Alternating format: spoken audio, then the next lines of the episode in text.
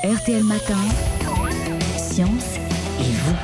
La plus belle paire de lunettes du PAF et un amour de la science débordant. Mac Lesguy est avec nous. Bonjour Mac. Bonjour Antoine. L'heure d'été sert-elle encore à quelque chose? C'est la question euh, que vous vous posez ce matin. On vient de passer à l'heure d'hiver et, et, ça vous fait réagir. Ah bah oui Antoine, hein. là ce matin il est un peu tôt, ça pique et je suis sûr de ne pas être le seul.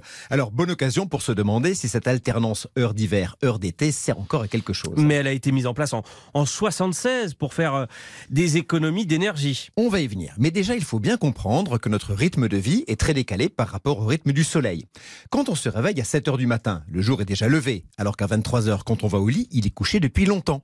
Si en France, on voulait calquer la partie active de notre journée, mettons 7h, 23h, sur le rythme du soleil, on se lèverait à 4 heures du matin et on se coucherait à 8 heures du soir. On en est loin. Ah oui, on vit vraiment en décalage par rapport au, au soleil. Oui, d'environ 3 heures. Les Français sous Louis XIV vivaient, eux, au rythme du soleil, faute d'éclairage. Ils se couchaient, comme disait le dicton, avec les poules, qui sont de vraies horloges sur pattes. Mais depuis, avec les moyens d'éclairage modernes, nous avons pris l'habitude de nous coucher de plus en plus tard. Et c'est pour rattraper ce décalage qu'on a instauré l'heure d'été? Exactement, avec l'heure d'été, en gardant le même rythme, on gagne une heure d'éclairage. Maintenant, cette heure d'éclairage en moins, qu'est-ce que cela représente comme économie? Il faut bien avoir en tête qu'en 45 ans, nos modes d'éclairage ont changé du tout au tout. On éclaire moins les routes, on fait plus attention, pas assez, à l'éclairage nocturne des bureaux, des usines, des commerces, et surtout, on éclaire avec beaucoup moins d'énergie. Comment ça? Eh bien, en 76, il n'y avait que des lampes à incandescence et des tubes fluorescents.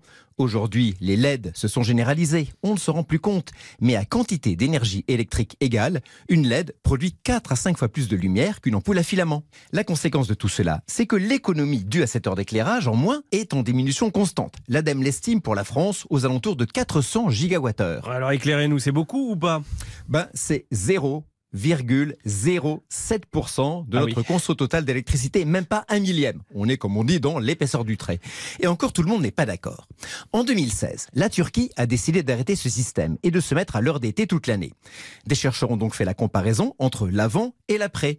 Leur conclusion est sans appel, je cite, la politique d'heure d'été ne conduit pas à une quantité mesurable d'économie d'énergie électrique. En d'autres termes, elle ne sert à rien. Alors est-ce que ça vaut le coup de changer d'heure euh, deux fois par an, de régler nos, nos horloges, nos réveils? Bah, il faut vraiment que l'Europe se repose la question, alors que le changement d'heure dérègle durablement notre horloge biologique, qui se cale, je le rappelle, sur l'heure du réveil. Une chose est sûre, si un jour on arrête ce système, ce n'est pas l'heure d'hiver qu'il faudrait garder. Et ce serait l'heure d'été toute l'année. Et oui, car comme je l'ai dit, c'est elle qui rapproche le plus notre journée active de l'heure solaire, la vraie.